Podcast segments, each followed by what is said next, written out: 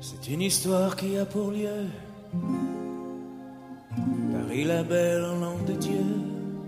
1482 Histoire d'amour et de désir Nous les artistes anonymes De la sculpture ou de la rime Tenterons de vous la transcrire Pour les siècles à venir il est venu le temps des cathédrales. Le monde est entré dans un nouveau millénaire. L'homme a voulu monter vers les étoiles, écrire son histoire dans le verre ou dans la pierre. 大家好，欢迎来到新一期的撕票俱乐部，我是唐小友。我是大卫啊，今天我们请来了一位嘉宾，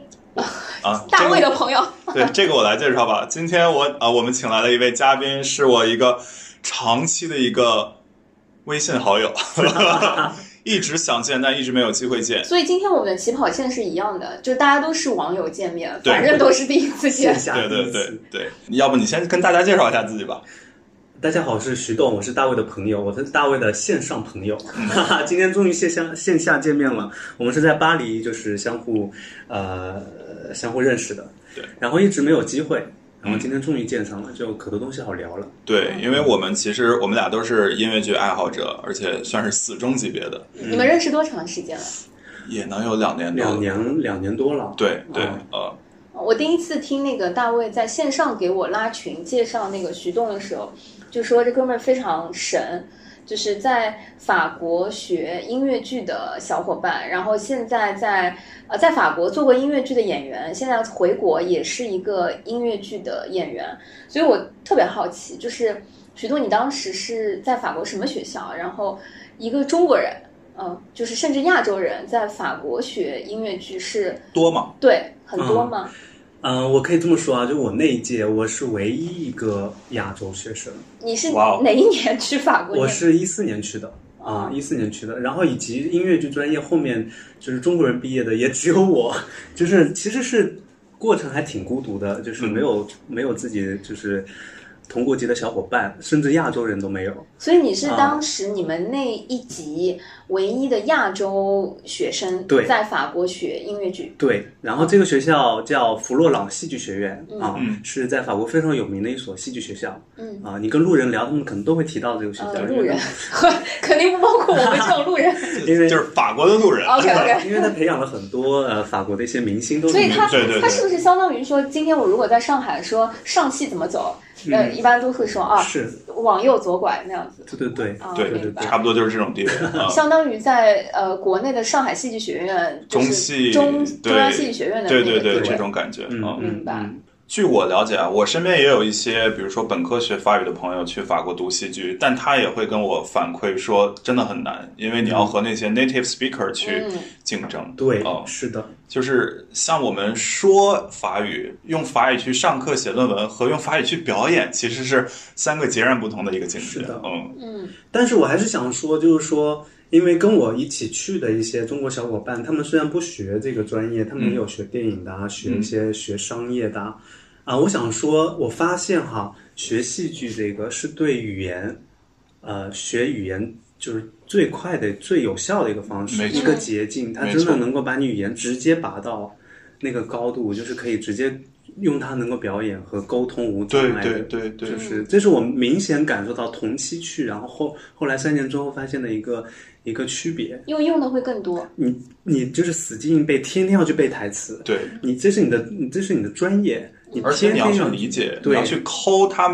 它这个对韵律，你要去抠每个字背后的感情。嗯是的，而且你每天跟同学排练都是要用法语跟他们交流。啊对对对，啊，日常日常的这种交流，然后排练都是用法语。所以你本科学的是这个嘛？就是你是什么样的想法、契机，或者甚至我觉得是勇气，就是让你跑到法国去学音乐剧这个东西。来说说我的本科哈，我本科是在北京国际关系学院毕业的，当时学的是信息管理，嗯跟哦这个一点关系都没有，所以我也是就是中途转专业这样。嗯然后为什么给我这么大勇气呢？我觉得还是要感谢我的本科给我一个呃机会去接触音乐剧，然后自己有表演，也也导演了一些音乐剧，当时演呃自己导演了一个 Rent。哦那，部剧《吉屋吉屋吉屋出出租对我的嗯影响非常大。嗯当时就有点确定说自己真的很喜欢这件事情，如嗯果有机会的话，想要终身去呃从事这个事情。真的很就那个时候给自己的勇气吧，还是在大学期间吧。但这个行业有很多可以呃从事的角色，就比如说，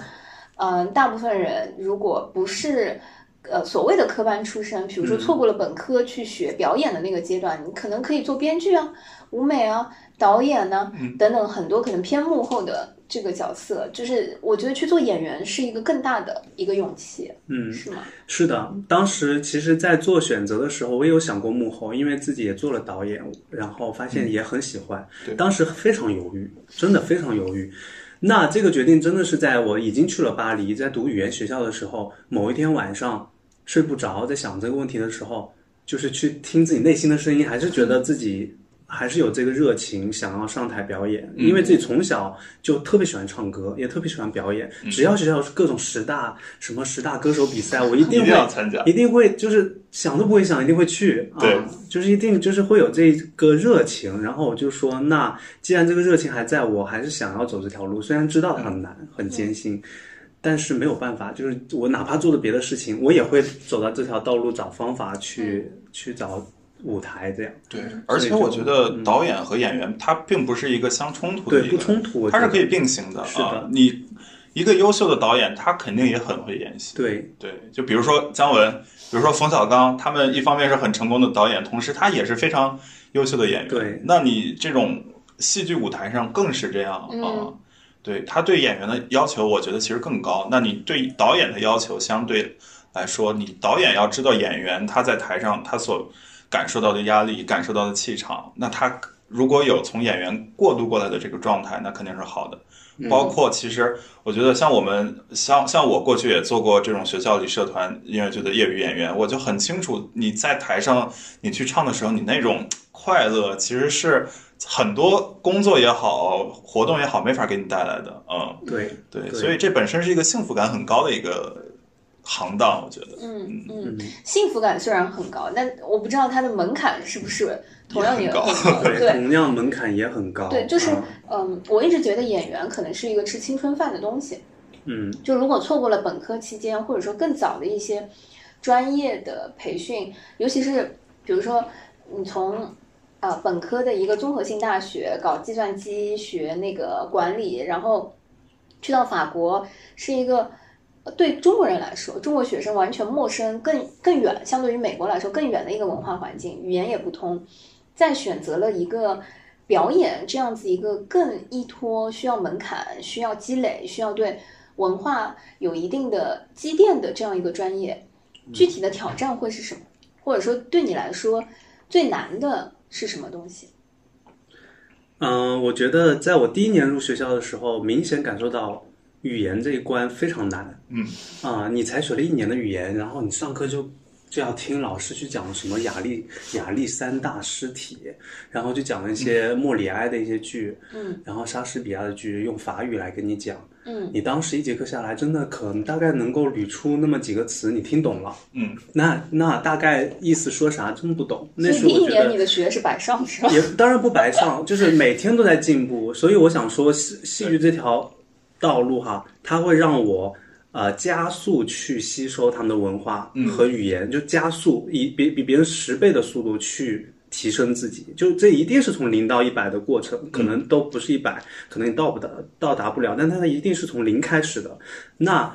那我觉得戏剧这条道路，它反而是最优选择。它每天就是你是被迫你要开口说，你不是只是做做笔记去听老师上课，对你必须要跟同学去排练，你要去背他们那些呃剧本，然后你还得把它演出来，你要自己消化对里面的情感，每一个词背后表达的情感进行消化，进行内化再出来，那个东西、那个词、那个句子就变成你的了。所以它那种吸收效率。在我看来，我现在回顾去看，我觉得当当时的选择真的非常正确，嗯就是它让我同时修了语言和戏剧，还有各种舞蹈、唱歌，嗯就是各种专业我专业我都学了。嗯，就是因为难啃，所以你现在啃下来，当然对，会啊觉可得能效率比对较对高。嗯对对对。当然，可能过程中，因为我自己本身喜欢，嗯，内心并不觉得说有多么辛苦，嗯因为你做着自自己真的很愿意去做的事情，为为了他，你多辛苦都不觉得那是辛苦。嗯嗯所以这个学校它一年或者说一届会招生招收多少的亚洲学生呢？或者说什么样的呃嗯哪些学生？韩国、日本的学生会比较多？完全取决于那一届有没有学生去考试，啊、他们根本不设上限，因为亚洲学生过去、去他们学校考试的数量非常少，他们肯定是能来，当然都就是在只要外你省 OK，、啊你所以的所以这个学校的意思就是说我只要亚洲学生我去考，基本上都能考上。 就那是当然你要要说，当然，我的意思是，当然是你要专业水平要合格，然后你有这个潜力，嗯，的情况它的流程下，和他不会去筛选说啊，我们因为名额有限，你虽然能力很好，我们要把你砍掉，这样情况下比较少。国外的学校一般它是跟国内可能有点相反的，它是入学校的门槛可能会稍微低一些，它会给很多人机会，但是你要毕业的门槛非常高，要求非常高。像我这个学校音乐剧专业，它从第一。第一年三个班，它只收三个班，第二年它要刷成两个班，最后一年一个班多少要人刷刷一个班是二十个人左右啊哦啊，这么残酷，对，它那是刷非掉常的人非常怎残那酷收到的的。人怎么办呢？刷掉人，你老师一般建议就是很人性化，建议你要么重读一年，把这一年，因为你这一年没有达标，你这一年弄东西再读一年，明年再看你能不能达标。嗯，要么就建议你说，比如说你舞蹈是你长项，你要不要去啊、呃那个学校非常不错，推荐你去学他们的编舞或者他们的舞蹈专业，去发展你的长项。因为音乐剧它要求非常高，要你会唱综会合对，非常综合，它它不能有太大的短板，嗯啊，所以它非常就到最后一年就只剩下一个班的学生能够顺利毕业，天啊，啊，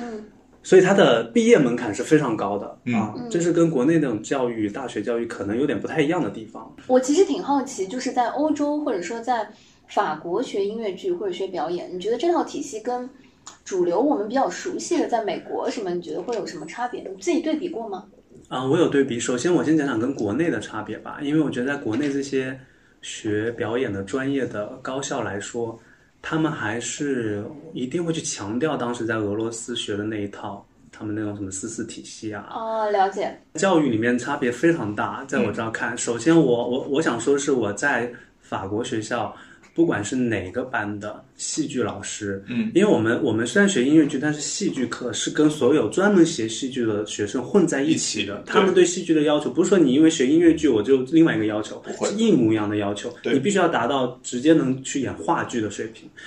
那没有任何一个老师会去强调国内的这一套东西，嗯，在国外是非常注重你演员本身出来的那个东西，他不会去强调用各种框架去框住你。然后国内呢都推崇那一套，就是所以那套世界观走大一些概什么是一个什走么一些？什么实呃体验派，对吧？对方法派，对，对，他们会去派别，按照派别去学习，然后会去说啊，你你可能希望走这个派别，那么就去钻研这个派别，去讲怎么嗯讲方法，让这个表演成为一种方法论。嗯，我用什么什么方法能够把这种东西呈现给观众，以及哦观众能 get 到。所以那在法国会有什么不一样呢？嗯法国不会去强调任何一个东西，对就是他强调的是你演员本人，你自己是谁，对，你先找到你自己是谁，然后你再从自己是谁的身上去塑造你这个版本的角色，嗯而不是说通过观众觉得这个角色是什么样应的，该这是是个老头子，他的行为方式就一定是这样的，不，因为在国外现在是属于呃多元化，所以对一个。对一个人物的理解，他已经没有一个固定的概念了。嗯啊，就像现在国内还是有一个固定的概念啊。我觉得家庭主妇她的说话方 式可能就是这样的，嗯啊，我觉得一个老头头，那他的走路方式一定是这样的，是这是观众决定的，这是整个文化决定的，就嗯大家大部分人都这么认为。那你如果跟他做出不一样的东西，他就会觉得你没演好。对，那其实，在国外没有这样的东固定的东西，所以它都是它能够站得住脚的，就是你自己从自己身自身，我是谁，我找到了我是谁之后，再去演这个角色。哎，那我这里有一个好奇啊，就是说，那如果每一个人的我是谁，如果都是不一样的，所以啊，那也就意味着嗯你只能演自己理解和自己限定框架内的那些角色，不是吗？你就没有办法去演很多其他的角色。不，当然你不可以啊是啊，但是是你理解的他，对。就我可我去演一个老太太，但我演的不是大家想象的那种对佝偻着背然后拄个拐的老太太，对我可以完全演一个我认为的那种很健硕的老太太。对，就是这个是强调是从大家预设的这种角度出发，这种演出那个形象，还是说我演员自己去注入我的理解，然后去创造出对？其嗯实这个更重创造性。但对是回到说，如果我们对于一个角嗯色或者是剧本里面的一个人物，他在被创作的过程当中，他不是就已经有一个他大概有的形象，或者但我说觉得这个就是戏剧它有趣的地方，就包括小说转成影像也是一样，就是你文字它终究限定是有限的，你只要不严严重违背你文字所给你限定的文字之外的东西，你都是可以自由发挥的，嗯对吧？就确实是派别不同，嗯导致我们整个可能是从演员到观众对于这个心理预设都是有差异的，嗯嗯，甚至整甚至是对这个产业，就对戏剧是什么东西的一个认知层面上，就是有区别的。对，因为毕竟戏剧在欧洲已经几百年历史，就对他们来说家常便饭去看个戏剧。对，那他们对这个戏剧理解是完全是另一套东西、嗯啊，另外另外一个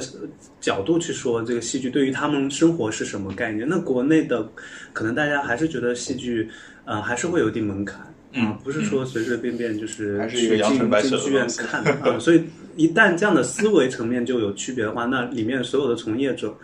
因为毕竟大家还是戏剧一定是要有观众，没有观众是不没有戏剧存在的，所以还是会向观众做一些妥协的啊、因为你嗯对毕竟要吸引观众进来看，对所以就导致从业者的一些方式怎么去做这个戏剧也会有些不同，这样的话这个差别会越来越大，就是说是会会这样会，除非是时间慢慢久了，呃，大家观众慢慢养成这种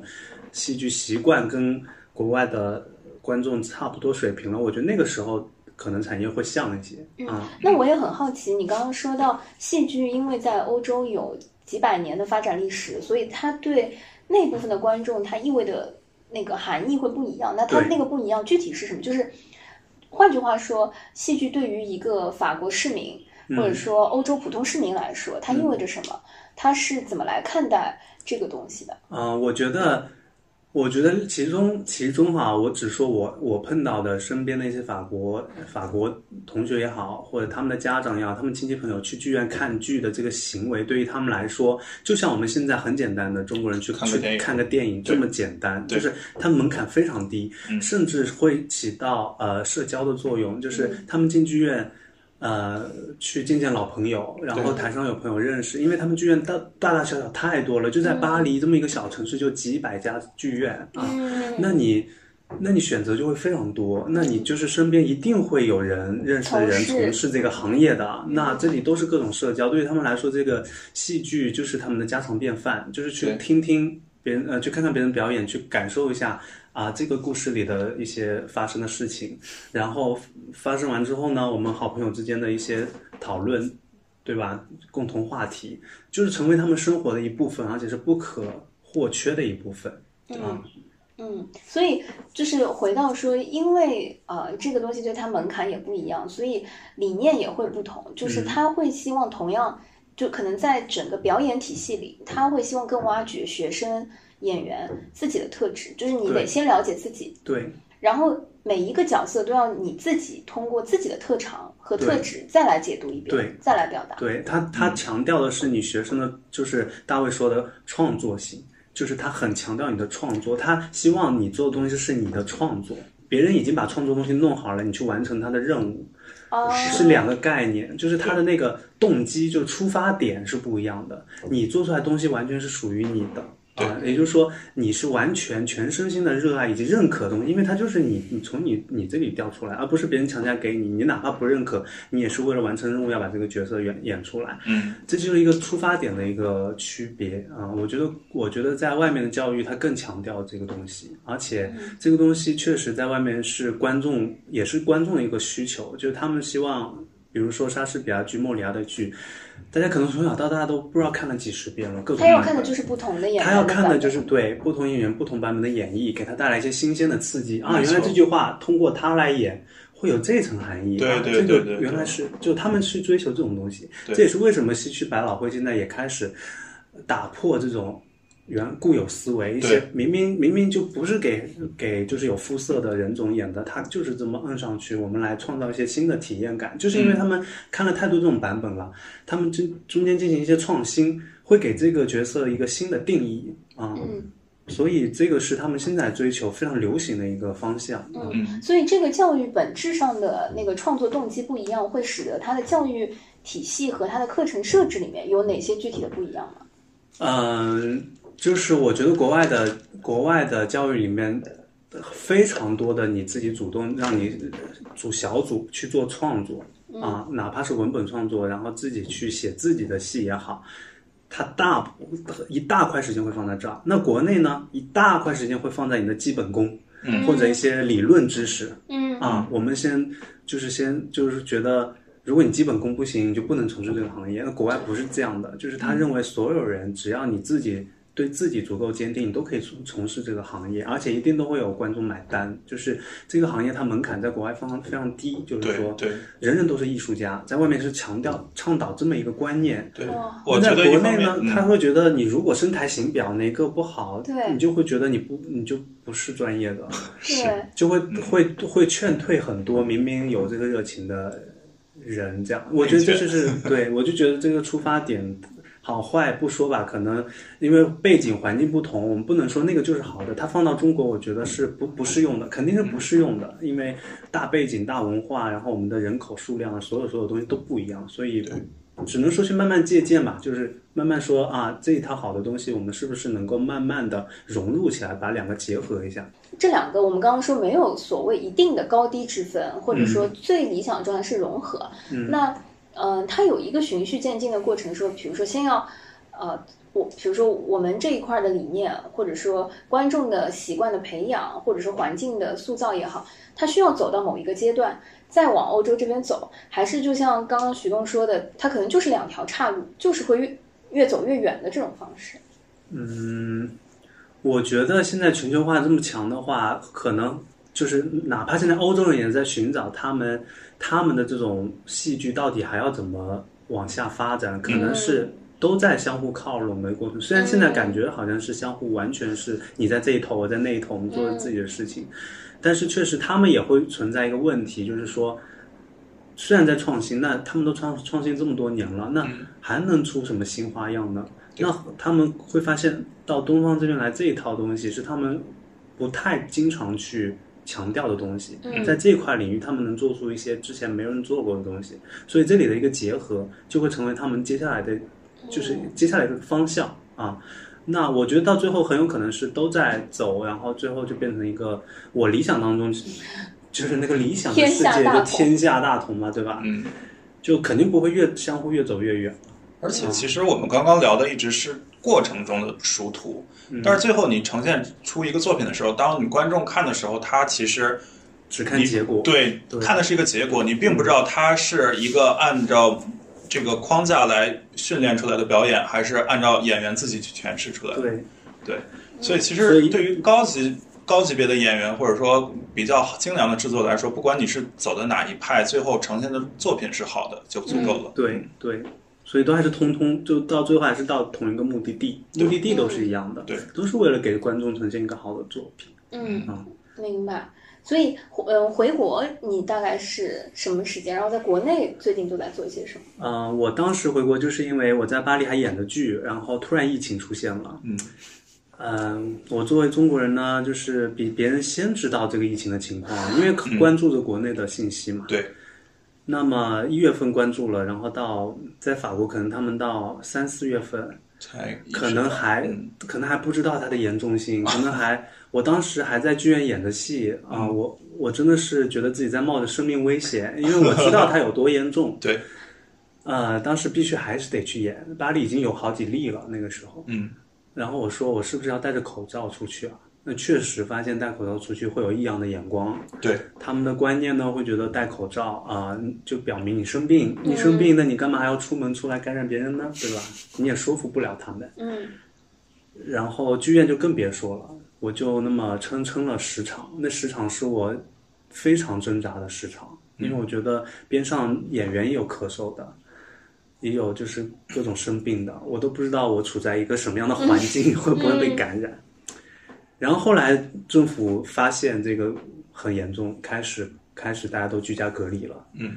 然后在那我大概停了呃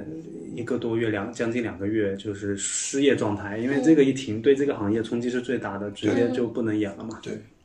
那在那个时候也机缘巧合，我就关注了一下国内有什么工作机会，然后就就魔女宅急便给我生了感染橄榄 枝，然后我就说，哎，那这个时候既然法国现在啥也做不了，也觉得它这个疫情肯定是一个长线条才能控制住了，那我就说那就先回国感受一下国内剧组的这个工作的强度和工作的这种。就去了解一下国内情况，就回来了。然后隔离，各种买机票，中间买机票买了四趟又被取消，然后政政策又变，从原来每天都有飞机变成后后来一周只有一趟飞机，那个票价一涨涨两万以上。哇，唉，然后隔离，然后隔离一开始还不是自费的，大家各种隔离新闻也看到了，各种问题出现了，对那大家就自费吧，这样问题少一点，回来自费隔离。隔离完呢，就我就成功进入了《魔女宅急便》。呃，我们本来原计划是演六场，然后因为它这个呃观观众数量的控控制呢，我们就加了两场，把观众赢了一下，让它控制在百分之三十这样。然后最后在上海成功演了八场，就对我来说是个奇迹般的存在。就是在这段时间，在五月底六月初，就还没有其他任何剧院敢演的时候，所有项目都推后了，甚至取消的时候，居然我们演成功演了，而且满场，场场都是满场的情况。嗯啊，虽然百分之三十我在台上演出，我并没有感觉到差别，因为观众真的都很热情、啊，都很嗯憋都太久憋太久，都很想来看，然后是然后大家都有个共识，就觉得太不容易了，所以就是我们表演也非常的投入，然后观众也特别的默契的配合啊，这是全球范围内，就是如果剧院复工的话，国内对算是最早的。国内最早的一部。然后我因为我会在跟国外的朋同学都是用 Facebook 沟通嘛，嗯，我演完之后我就把更新了一下我的消哇，哦很息。羡慕吧？哇，他们就各种过来问说什么情况，你们居然能演，为什么能演？然后问说你们怎么操作的？因为他们也在很头疼，想要寻找这个生存的方式，对，想要通借鉴一下我们的方式，然后然后就问我们是怎么操作的。现在还还是还是有这个病在这儿的时候，疫情还没有完全就是消灭的时候，那我就跟他们分享啊，就说是百分之三十，他就觉得、哇，你太有勇气了，百分之三十他们不可能敢演嗯啊、对他们不会演的、嗯，啊所以现在就还整个都是停滞的状态，包括百老汇对吧？对都直接推到明年了，推到明年二月了。太可惜了，嗯，太可惜了。这个行业其实很多人就要因此离开了。对，是就是转行啊、嗯对，因为大家都要生存嘛，没有办法。就什么什么地儿没钱，就往哪儿哪儿扎。我们那天在 说啊，就是对对 线下就是疫情，剧场剧院就是特别难以维系，最难的一个是的行业，。嗯，包括现在电影院也是最惨最惨对的情况啊、剧院至少现在说，有些老板啊、呃愿意赔钱啊、那大家还是可以有个工作，能够演个几场啊、现在是，尤其上海现在演出越来越多了，虽然还是在对赔钱状态，但是我觉得电影院还是目前最心疼的。啊、是大家都很想去电影院看电影，但是都没有开放。嗯，作为就是从我的角度来说，我其实都挺佩服你们俩的，就是。大大卫老师今天介绍的这个朋友，我觉得尤其提升了我这个佩服的崇敬之情。就是，嗯，我见过很多小伙伴，我们是从喜欢、热爱观众，到啊、呃可能是爱好者、票友，对吧？我觉得大卫算是票友，嗯对就是在自己身边的朋友和团队里，就是组建那个音乐剧社啊，票友，票友，票友一直是一个票友，没有更进一步 了。对。对，但是从票友再要进入到专业领域，经真的是去从事这个行业嗯做演员，哇，我是很、很佩服的。对，所以我觉得我们可以聊聊嗯嗯你这一路是怎么走过来的。对，哦，对啊，我觉得我也不是说脑子一热，说我明天要去学音乐剧了，嗯啊，就脑子一热说我要在转我行。在我看来，不好意思，就是脑子一热，你说 这么科没学，有不是啊，你想，你要想嘛，我从大学一进大一就开始演《妈妈咪呀》，然后哇因为我们那个团委老师他特别喜欢音乐剧，哦我觉得好他棒对我的人生也有很大影所响以。其实你就是从大学社团开始，社团就开是做始，票但是友。我们那社团，我觉得我们国际关系学那个社团可能还是不是定义说大家玩社团，嗯，呃，那我们就是自己还是比较小众的玩一下音乐剧，不是？因为我们那学校很小，性质很小，对对啊对是一个综合的非常小的大学。那呃，团委老师喜欢，就成为了我们那个，比如说我演《妈妈咪呀》Rent，就成为一个全校范围的大型活动，是一个非常大型的活动，哦也就是说，它的人力、资金都会往这上面去，其整实个有学点校的像精力。高中的感觉，对，嗯整个学校所有的精力、人才都往这上面走。嗯所以他一旦这个，比如比如说我们一演，不是说只是说喜欢音乐剧的人，他这些做公关的、嗯做宣传的、做各种实践部门的，嗯所有学生会所有部门的，全都围绕这个。也就是说，哇他会把这个太羡慕了这个这个项目会做的。我认为哈，真的可以拿出去当做一个专业的项目，嗯什什么部门都有，对职能完全全面的都有，而且大家都是学校里的精英，对就是都是那种特脑子特别厉害的人。然后呢，就是真的是很认真的把它当做一个事业在做的那种感觉，而不是说只是业余爱好，然后我们就玩玩社团吧。然后我当时当导演的时候，因为要去组织各种部门，对，那个时候我真的觉得自己在做全职的工作。然后因为是这些经验，因为是这些大学的这些就是特别呃深刻的经历，让我在做选择的时候才有依据说，啊、我可能走这条路是可以走得通的。嗯嗯，啊、所以我不是说建议说所有人说啊，因为我喜欢我就去走，因为毕竟你走的你你知道这条路，大家都会说这条路很难，那你一定要是要有依据的，就是说你在选择这个，你一定要要要说服自己和说服边上的人，嗯嗯所以有试过错，对你得你得你得知道自己在这块儿确实有这个能力，嗯对这个非常重要。那是什么给了你一个我确实有这个能力的一个确信的正反馈呢？正反馈就是具体我上台的演出，我参加十大歌手，所有的东西都是对我的正反馈，没有一个东西告诉我说你不行，你可能这个能力不行，反而大家都在支持你，觉得你不要浪费了你这块能力。但嗯是如果把啊它就是从一个学校的范围，再把它放大到一个市场的范围，放大嗯到一个、呃全国，比如说行业市场的范围，嗯嗯是什么给你这样的？嗯呃，我觉得是那一次面试吧，就是我大四毕业的时候，当时我就想直接进行业了，我就觉嗯得我 rent 也做了，也去清华演了，我也当导演了，嗯然后我自己也有演出经验，其实演出经验一一写，履历还还挺丰富的。嗯，虽然都是校园的，那我想说去试试看吧，我就去七木，当时七木做 Q 大道啊、哦我就去面试了。面试当时啊、呃到最后两个男生，一个韩国回来的专业学回来的，然后我，然后当时制作人给我打电话说，当时导演那个老舅嘛，哦说他特别喜欢我，嗯 说想想要我，但是呢，他们制作方呢可能出于各种考虑，他们期末也刚起步不久，嗯那还对是还是想走一个比较保险的方案，这样就是说还想要一个专业学回来的。虽然我当时被刷了，但是我很开心，我在这一方面至少是说被行业肯定被对被已经被认可了对的。那我就说，那其实我欠缺的可能就是一个系统的一个学习的过程。嗯啊，那也是成为我说我选择这个的一个理由啊。就是说，你去，你真的去踏去尝试了，以及得到反馈了，这非常重要，而不是自己闷着说啊，我喜欢这个，我有热情就够了。不够，我觉得一定要给自己找，就在思考人生到到底要做什么的时候，当然第一步先要去想说自己到底喜欢什么，嗯喜欢完了之后就去找找其他的理由去支撑自己，说自己不仅是喜欢这个，而且是可以做这个。对啊，这两个加持要很非常重要。很多人往往会把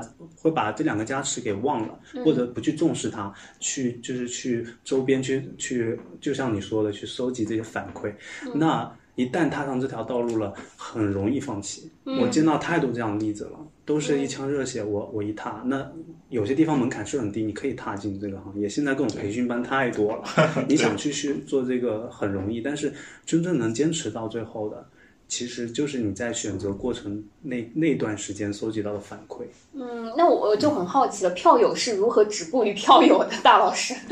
大卫老师，我我当时怎么说呢？我我对这个非常喜欢，但是我对他的喜欢是各个角度的，就是我自己试着导，自己试着演，同时我也去研究他的历史，我去做剧评人，嗯然后我当时我第一个研究生在北大读的，我的毕业论文写的就是中国音乐剧产业发展。嗯，对，所以其实我一个什么样的专业能够让你以这样的毕业论文毕业呢？对啊呀、 北我大哎，对我北大什么样的专业？ 请问能以一个中戏的 听似中戏毕业论文的论文让你毕业？这个我觉得也是我的一段奇遇吧，就是我当时读的是北大燕京学堂，是一个新开的国际的项目，就是我们那个班百分之七十五都是外国学生，哦，然后我们学的是 China Studies，啊、就是中国可以说是中国研究，嗯，对。然后我们的论文只要是和中国相关的任何领域，你可以在北大范围内找任何导师，嗯哦，对，然后哦，你应该记得周应辰老师，嗯就是、嗯对嗯，嗯当时我就是我听说北大有音乐剧研究中心，我就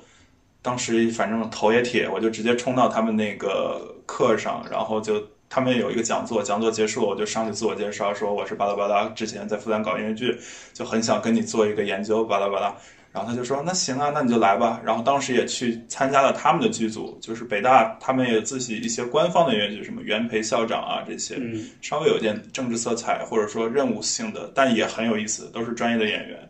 对，呃，然后当时就剧组也跟，然后研究也做。但是呢，当时我做出来的结论就是，目前这个产业发展还太不成熟了，所以我其实是还是一个相对风险规避的人。我当时觉得可能目前还不是一个最好入行的时机。嗯呃，所以当然我一直认知到我在演员这一层面是没有太高的天赋的，所以我过去想可能会以行一业个的制作角人对，啊或者是一个重度的参与者的这种幕偏幕后的一个角色进入。但是当我发现，哎，这个行业其实还有那么那么多需要我去 等待它成长，那我当时可能就怂了，嗯，我就去尝试一下别的方向。但这其实也一直是我一个算是长期的梦想吧，我也没有说我这辈子可能。而且我觉得我这么多年还一直在这个上面游移，可能未来的某一个时间点还是会进入这个行业。对，度嗯当然，演员这个，我意识到自己在唱啊，在表演、啊、在跳方面，其实还是很业余的，对，也没有那么大的动力去提升自己，嗯，所以我觉得，对，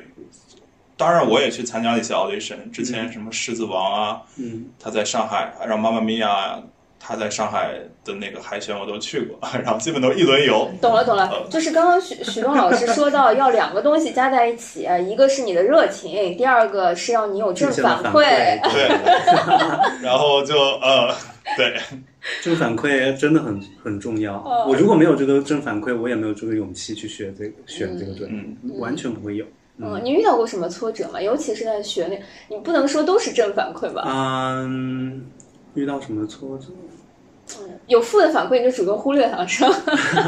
对，我会，因为我会出于自我保护嘛，因为至少说我得到反馈不是全是负的，那肯定肯定在演员这条路上，你不能做到十全十美。你去什么 audition，、人家都觉得你是 OK 的。对那当然，我去参加很多 audition 都是不 OK 的，啊、你是不符合人家就想要的那那个型，比如说一些舞蹈啊，呃，可能你没有达到那样的水平。那这些对我来说都是负反馈，但是我会出于保护，我会遗忘掉这些负负反馈，因为我觉得，我觉得做演员就得要有这样的心态，就是说对，你去参加所有的 audition，所有的负反馈，其实跟你的能力不太有太大关系，只是说你不适合这，个他挖了一个角色坑，你不是那个胡萝卜，严丝合缝的套进去而已，只是因为这样，你一定有你自己的闪光点，那你去找属于你的那个坑就好了。对对对，啊嗯嗯你哪怕现在再厉害的演员，他也不是所有 audition 他都能上的。对所以你保你把这个心态放好了，你就会发现所有的困难其实都不是真正的困难。你啊你刚刚讲到那个保护，我非常的好奇，就是我我觉得保护后面那个词是什么？就是对自己的一个自我保，就是你指的这个保护到底是什么？我指的这个保护哈，就是你坚定的走下这条路的这个信信念，就是说你你确定你喜欢它，以及你想终身从事这个东西。呃，你自我如果在没有听到外界声音的时候，你自我是非常肯定的。嗯，那你要怎么保护它呢？就是呃，尽可能的不受外界的东西去让它动摇。你一定让它在那个位置，就是无论你你从事了十年二十年，我再回去看一些我喜欢的作品，我那种心潮澎湃的感觉是一模一样，对，坚定不移，从来没有变化过的。那什么时候受到破坏了呢？我觉得就是去看一些自己本来就很喜欢的东西，当时决定自己命运的一些东西，你再回去看，你发现，哎，不就那样，好像自己不当不那么 care 了。那个时候我就断定自己这块东西没有被保护好。嗯啊，你一定不是说是因为自己，就是说你肯定是受到其他的一些声音也好，你会去动摇它啊。那个就是我想保护的东西，我就不不想不希望太让太多东西自己走心去消化它，然后去影响、去破坏我自己真正相相信的东西。我希望它美好的东西，哪怕现实没有达到那个美好的程度，但是你还是。自己那个世界，就是说我希望的那个美好的东西，我喜欢的那个东西，它就在那儿。嗯，那个东西一定是要保护好的。我觉得不论什么行业吧，对，嗯不是说演员这个行业，只是演员这个行业这个东西更加的微妙、很敏感，因为它直接直戳你跟你个人的有关啊，它都不跟不会说啊你的业绩什么的，那是隔了一层玻璃看你做出来的事情，它直接跟你个人的、你的人人格、你的做事方式、你的情绪、你每天你说的话，它直接跟你挂钩，所以它更需要被保护。哎，那我就觉得这个非常有意思，又可以去探讨一层，就、嗯就像你说的，它不只是演员这个角色可以探讨的话题，嗯嗯就是即便今天当我们在学习、在职场，嗯，呃，前两天高考嘛，就是也跟朋友在聊，就说，呃，你说的这个保护自己的心潮澎湃的东西，保护自己的兴趣，嗯和大家在选专业和我可能很喜欢某一个方向嗯和兴趣，但是它可能不适合我，或者说对我的兴趣随着时间、随着经历的推移，它嗯它转变了。嗯，那这种保护和我要坚持和我就是其实允许它转变的那嗯个尺度。和这个当中的那个度的把握，嗯到底怎么去辨别？所以啊，我就想说说，其实大家活着都有各自的方式。我比如说，我可以有个喜欢的东西，但是它一定只是我喜欢的东西，我的爱好。啊，然后这个东西只是我现在喜欢而已，它没有喜欢到说我想把它当做终身来喜欢。那我也不一定要去从事这个行业，它就是我有自己养活自己的方式和我自己能力所在，可以去展现自己这方面能力的东西。那这个东西我就是平时去喜欢它就好了，它就在那喜欢。那时间一过，我不喜欢它就不喜欢它，我有新的另外一个东西喜欢它嗯了。但这里有个区别是，这样的生活，这样我觉得是很完美的一种生活方式，我也很羡慕，就是说可以把自己喜欢的东西放在一边，慢慢自己喜欢就好了。然后它跟我自己生存没有任何关系、啊！我我其实蛮羡慕这样的，但我做不到的是，我发现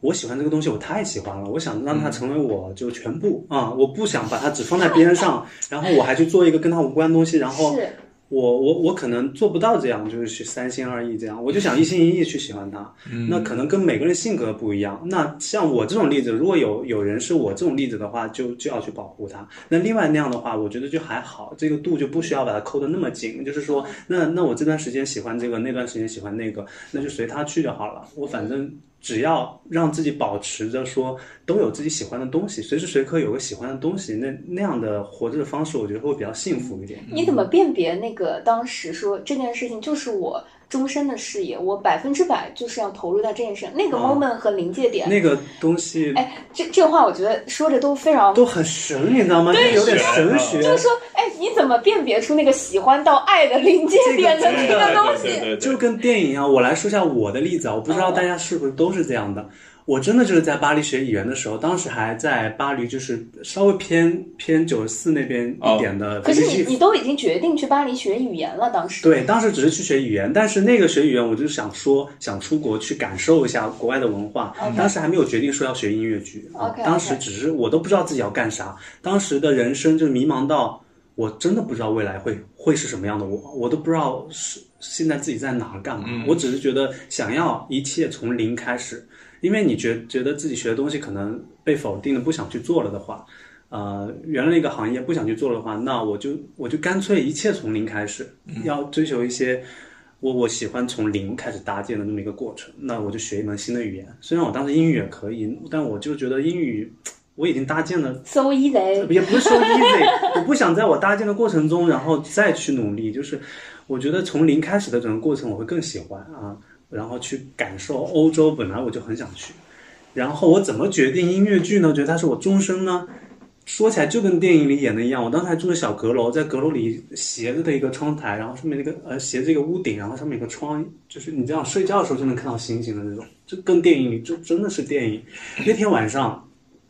我就是没有睡着，就是我就在想，我说这个事情我得做个决定了，嗯就我得要想一想自己到底要干嘛了。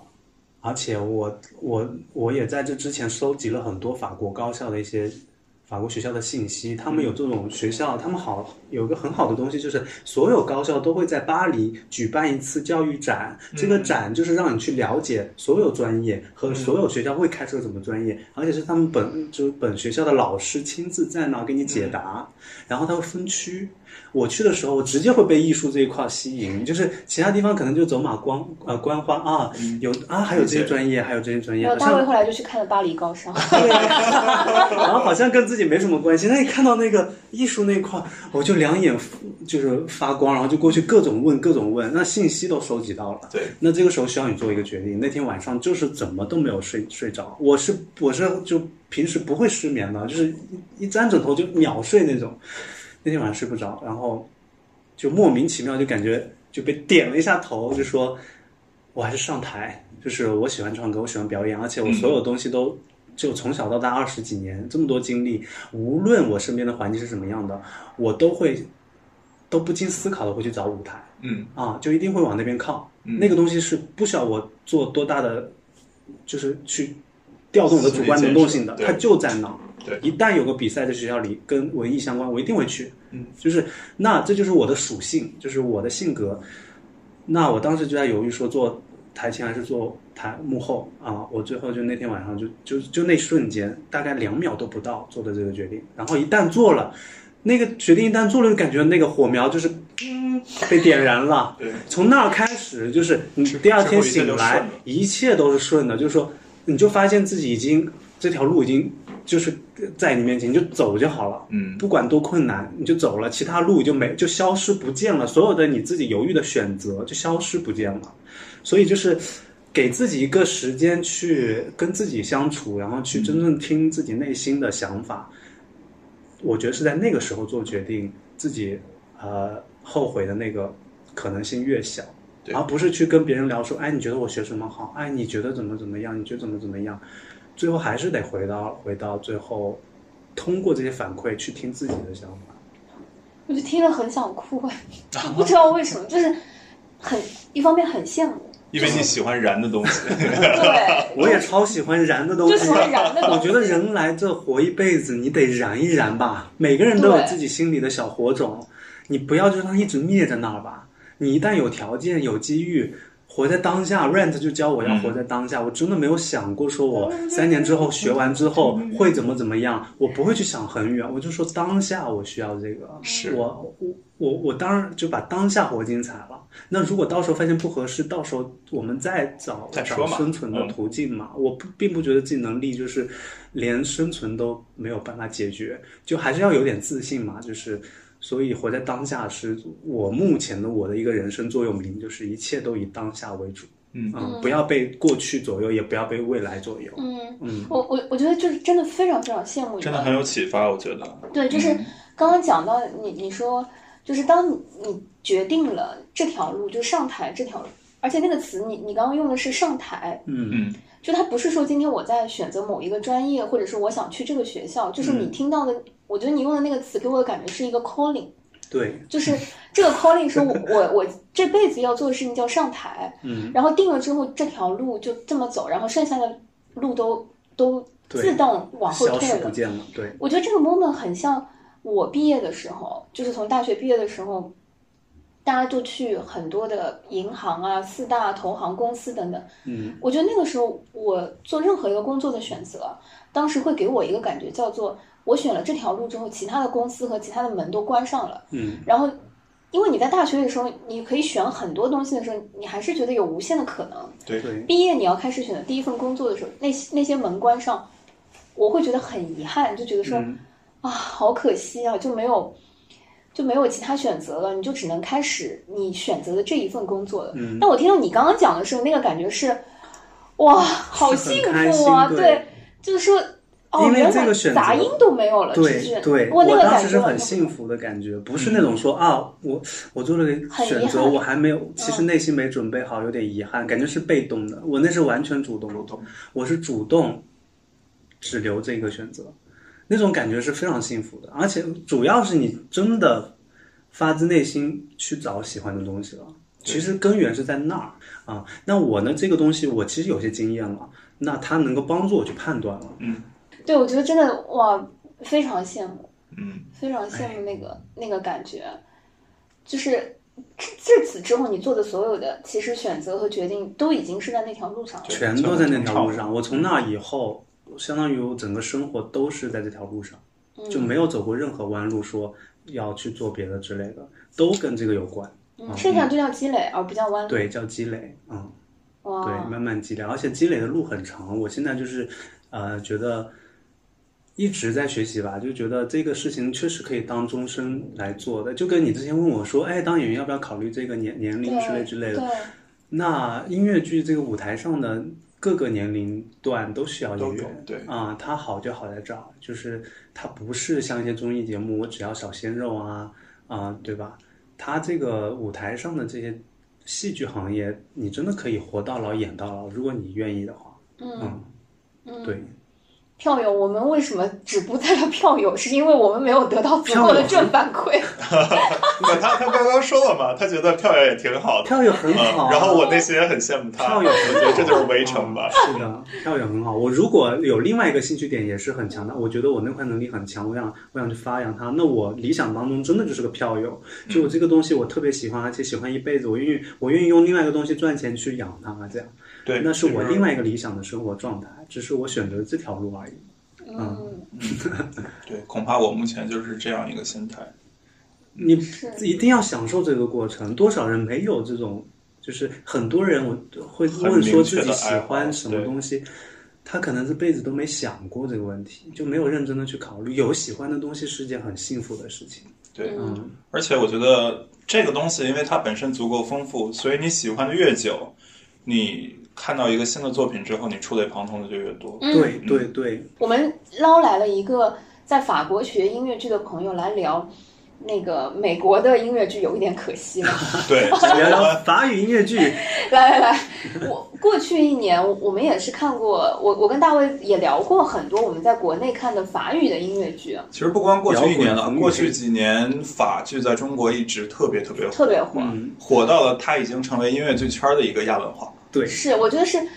这么说，我觉得更完整一点，是国内音乐剧圈儿的一个亚文化，对吧？甚至啊对有对自己的呃非常固定的粉丝群体和对那个刷剧群体，对，对，这个和它一呃种互动方式也是特别属于这个法语法音乐剧对的对对，一种文化方式。对嗯，所以我就特别好奇说，呃，在国内现在火的这些法语的音乐剧。在法国到底是一个什么样的状态，或者说它在全球范围内到底是一个什么样的水准？嗯，拿过去我自己看过的那个，呃，比如说今年年初，呃，非常经典的《巴黎圣母院》，嗯然后之前看的那个摇滚红与呃红与摇滚红与与黑，对红与据说黑八月会来，但是目前还是一个薛定谔的状态的摇滚红与黑啊，对对对，然后之前也也看过什么莫扎特，法扎。摇滚莫扎特，啊对对对，所以就特别想看说从法国回来的音乐剧行业的小伙伴嗯是怎么看这个，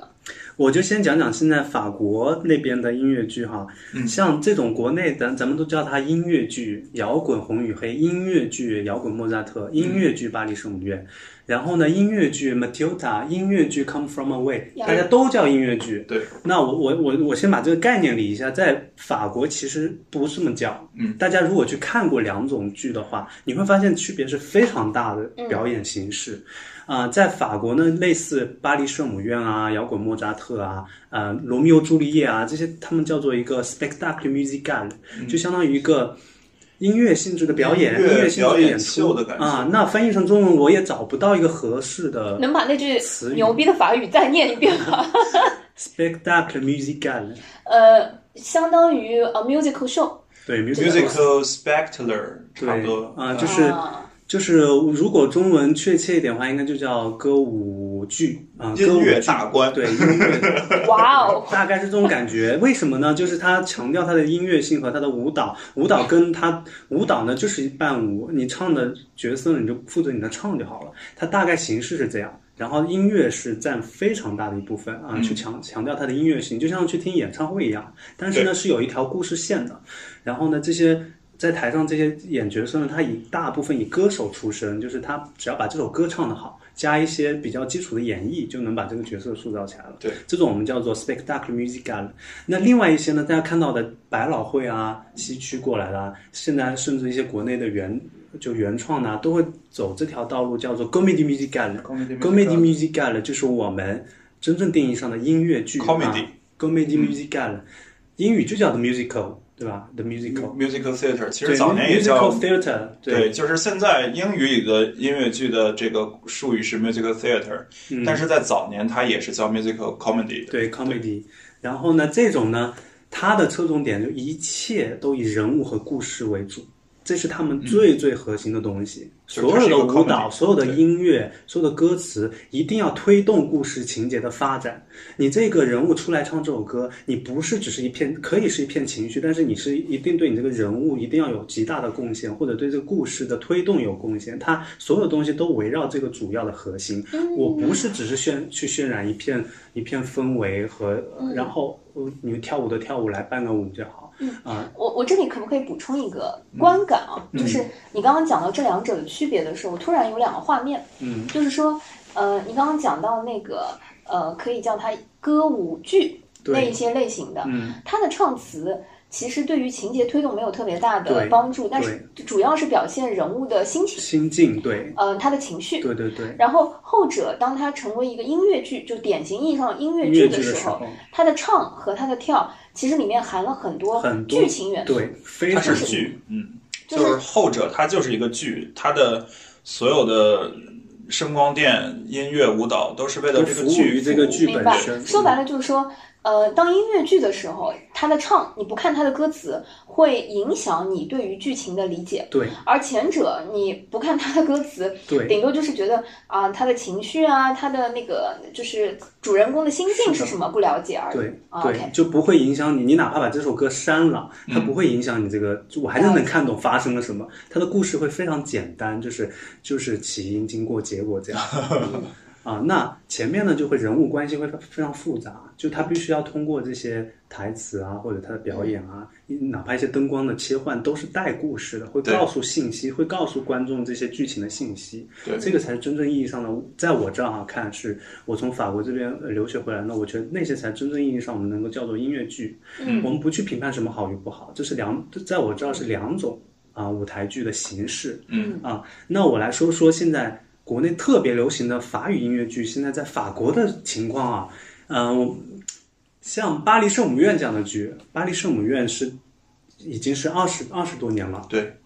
他在法国观众还是接受程度非常高的。他比如说二十周年回归演，也是先在巴黎首演，然后再呃世全界嗯球巡巡演巡演，再巡演到中国这样。那他的首演在在巴黎的时候也是场场爆满，就是观众还是带着情怀去看这部剧的。这部剧的。我觉得可以代表法法语音乐剧的一个高就巅峰，就是对后面的剧，我觉得还是很少能够去超越它的。对，啊、那剩下的其他什么摇滚红与黑啊，摇滚莫扎特啊，像尤其摇滚莫扎特，其实在巴法国已经不一样了，就是 他们也不会去演，因为因为他们已经这么多年了，这种形式的剧都已经看烂了。看的太多了，嗯所以他们可能更加追求一些新鲜感的东西，这都是观众的选择。所以这些剧可能目前我认为呢，它的生存空间还是在亚洲这一边啊。对，所以在嗯法国本地的话，可能它生存空间会比较小一些啊，这都是观众决定的啊。目前是这么一个情况，嗯嗯，我觉得可能就刚好处于不同的一个审美时期，以对及审美习惯有关。对对对就是法扎或者红与黑的话，它会有很多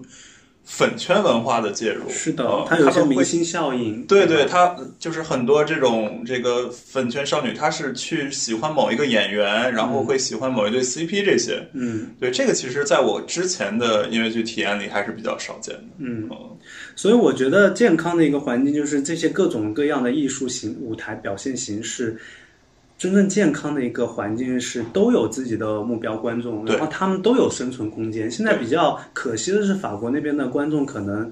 有一点一边倒，都因为全世界都是在说百老汇好啊，怎么怎么着，嗯嗯他们也会想要去学习这一套工业化极强的这种这种方式，对啊、所以他们就有一点摒弃自己的非常好的一些艺术形式。嗯，我觉得他也是有他很优秀的地方，他能嗯够很诗意，这也是为什么中国观众能够接受，因为它跟东方文化是有很相通的地方。嗯包括巴黎圣母院这个作曲，他这回也想回来，我也参加过他们工作坊，想做《图兰朵》他哦，就是他就是我自好像己看到过这个消息。对他就是自己觉得东方文化这边可以中西结合，可以做出很优秀的作品。嗯啊，它里面的音乐很多都会用到东方的元素，这样，这就是共通性，就是我们都喜欢比较诗意的东西。对啊，不要太直白，对吧？对对对对对，嗯这也是呃，就中国文化的一个底子里的东西，所以这里是相通的。嗯那我觉得这个东西它既然好，就一定要给它一个生存的空间啊。对，不要把它扼杀在摇篮里啊、现在有点可惜，就是在欧洲那边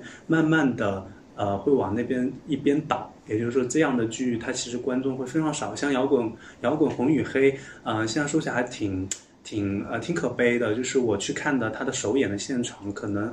可能就是观众只有半程不到，然后呢，嗯，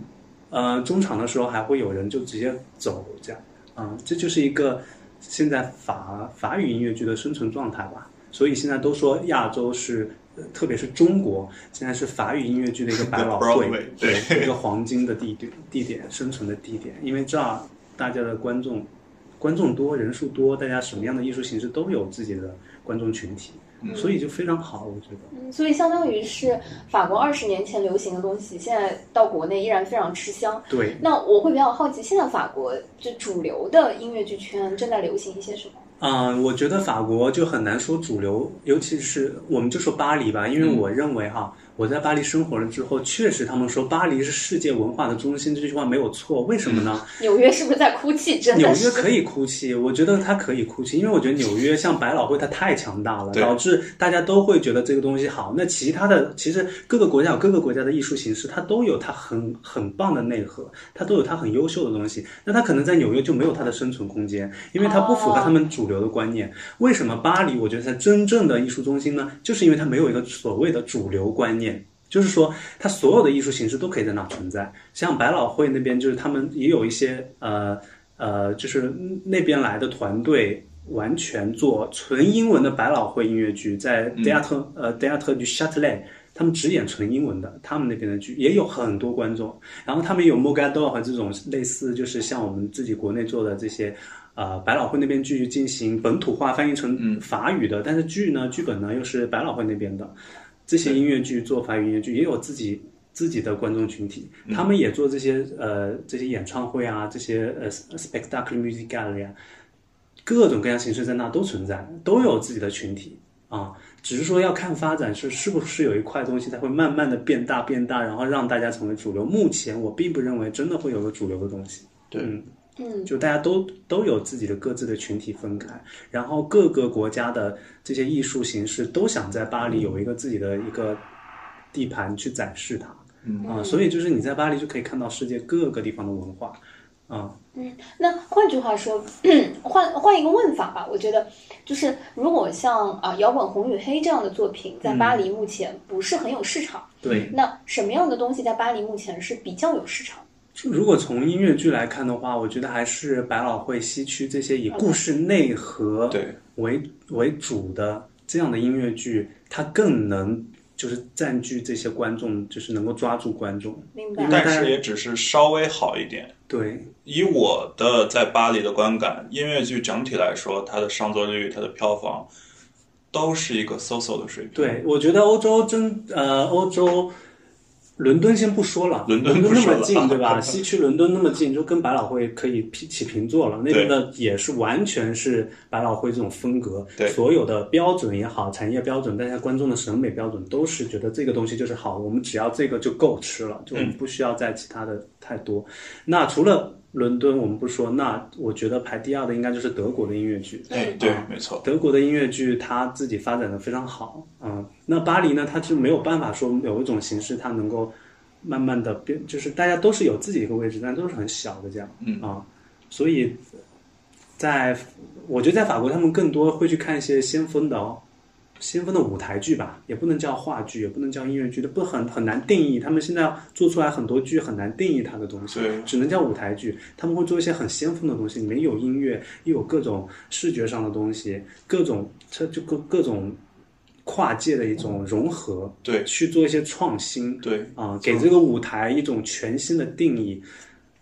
就是这是他们目前说比较流行的东西。对，我觉得巴黎就是你要说最强势的文化，还是他们最传统的，比如说他们的歌剧、他们的芭对蕾、对，歌剧、呃芭蕾，对这些他们的上座率还是真的蛮高的，对呃，几乎是每一场都能是坐满这种。嗯，嗯，以我就是个人的那个十几场的体验来看，但反而是音乐剧，我没有，就甚至是巴黎圣母院这么经典的音乐剧，它可能最后还会空个几排，对对对，对因为它场子非常非常大。对，大以及嗯，以及可看的东西太多了，是的，是对的，，不会像我们可能一段时间内对，选择比较就少。对，就那么几部，然后呢，咱们人又多，所以就都往那边涌了。对啊，他们选择非太多了。嗯其实我觉得这是一个比较良好的一个状态，嗯，然后也是优胜劣汰嘛，对对对，是的。非常羡慕，非常羡慕这样子的状态。疫情之后还你觉得还会这样吗？会啊，一定会的呀、会会嗯这是他们，这是他们拼了命也要维护的东西，真的对是这样的。就是我认识，我认识很多法国的艺术家，他们已经把这个问题不是上升到说个人生存问题了，他们大家都社在会责任拼了命要保护他们最骄傲和自豪的这个文化这一块东西。嗯，就无论这个疫情再怎么难，他们一定要把它恢复到之前的样子。嗯，是。而且我相信他们是能做到的。嗯对，他们真的不会不不惜一切代价去，不管是政府层面还是普通的老百姓，大家是心是非常整齐的，一定是不惜一切代价要保护这个东西的。而且确实是有这个习惯和传统的，就像我们可能这半年没有演出看，但因为我们过去很习惯进剧院，所以等这个过去了，我们还是会回去的。那对于他们来说，如果你从小就有这个习惯的话，其实不会受短期的一个波动来影响。 对对对，所以结束了你会回去吗？还想？哎，我觉得现在目前回去不太现实，就是机票太贵啊。现在疫情，欧洲还是虽然解封了，还是很不稳定啊。而且现在还有一种可能性，可能二次爆发之类之类的。我觉得还是一个长线条的事情，所以短期内，我觉得趁我在国内还是多在国内了解一下国内的情况，这样对对，也在学习嘛，也在不断学习过程，所以短期可能不会回法。其实国内真的很多人喜欢法语音乐剧，那我我就觉得自己能做些什么，我就想尝试说，那能不能开一些法语音乐剧的课啊，就大家教教法语歌啊，对吧？因为我觉得法语还是真的，真的是一个很美的语言啊。学完之后确实非常美，然后我觉得通过唱歌形式学法语真的是一件非常幸福的事情。先要不先停一 下吧，不是我，我想说，那要不最后唱一段儿？ 唱一段就算了吧。 一聊受不了，好的，所以反正就在我们这个无法无法切断、不断的在延续的这个话题里面收这个 ending 吧。嗯就反正下次有机会可以找徐老师继续。这应该是我录播客以来话最多的一期。没有没有，不是不是，哦哪徐老有师，徐老师一聊聊开了。挺好快。乐快乐。 forget, regret. All life is yours to miss. No other road, no other way, no day but today. I can't I someone I say to my soul, my own